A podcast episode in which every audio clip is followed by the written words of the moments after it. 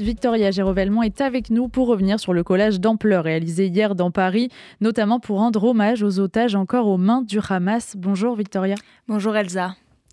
En effet, oui, depuis hier soir, les noms et les visages de Yossi, Moran, Ariel, Karina, Gad, Chiri ou encore Chaim ont recouvert les murs de Paris.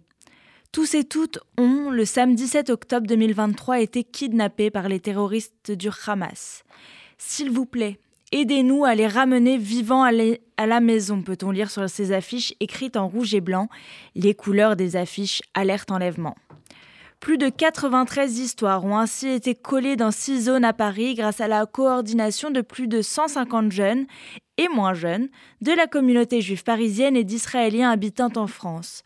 Pour mener à bien cette action de grande ampleur, tous s'étaient retrouvés hier soir à 22h afin de préparer le matériel et écouter le point sécurité des organisateurs, le président de l'UEJF Samuel Lejoyeux, ainsi que Jonathan Refetz, ancien directeur du mouvement de jeunesse juif et sioniste de gauche, La Chomère Tsaïr. Écoutez-le. Euh, en fait, je suis venu euh, visiter mon frère qui est le chalière de la Chomère Tsaïr. Et vu qu'il n'y a plus de vol, je suis un peu coincé à Paris. Et vu que je suis israélien, la majorité de mes potes sont appelés à l'armée. Je connais pas mal de kidnappés et j'ai perdu deux potes déjà.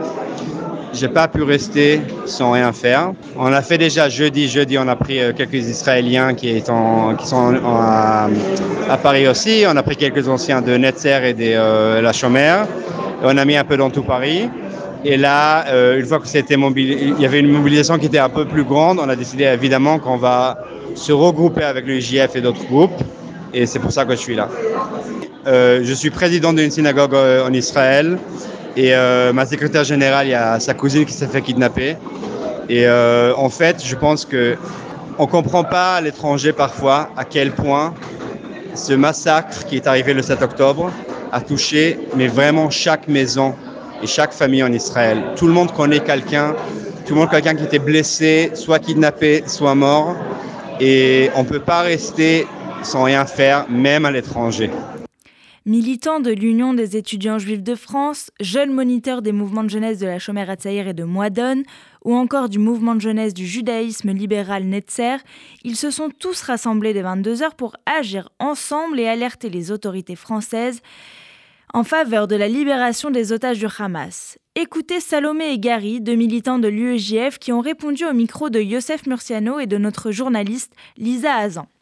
Alors je m'appelle Salomé, j'ai 23 ans, je suis étudiante euh, en pharmacie en quatrième année à l'Université de Paris et euh, je suis là aujourd'hui euh, pour coller les affiches et participer à une action avec l'UEJF.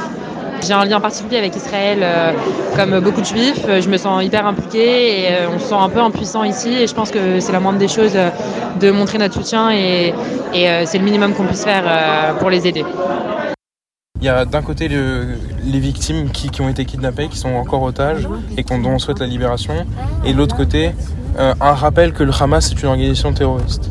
Beaucoup de gens, notamment politiques, notamment dans les facs, font euh, un oui mais euh, ok c'est terroriste ou ok c'est des crimes de guerre mais euh, c'est justifié par la politique israélienne. Il n'y a pas de mais quand c'est du terrorisme.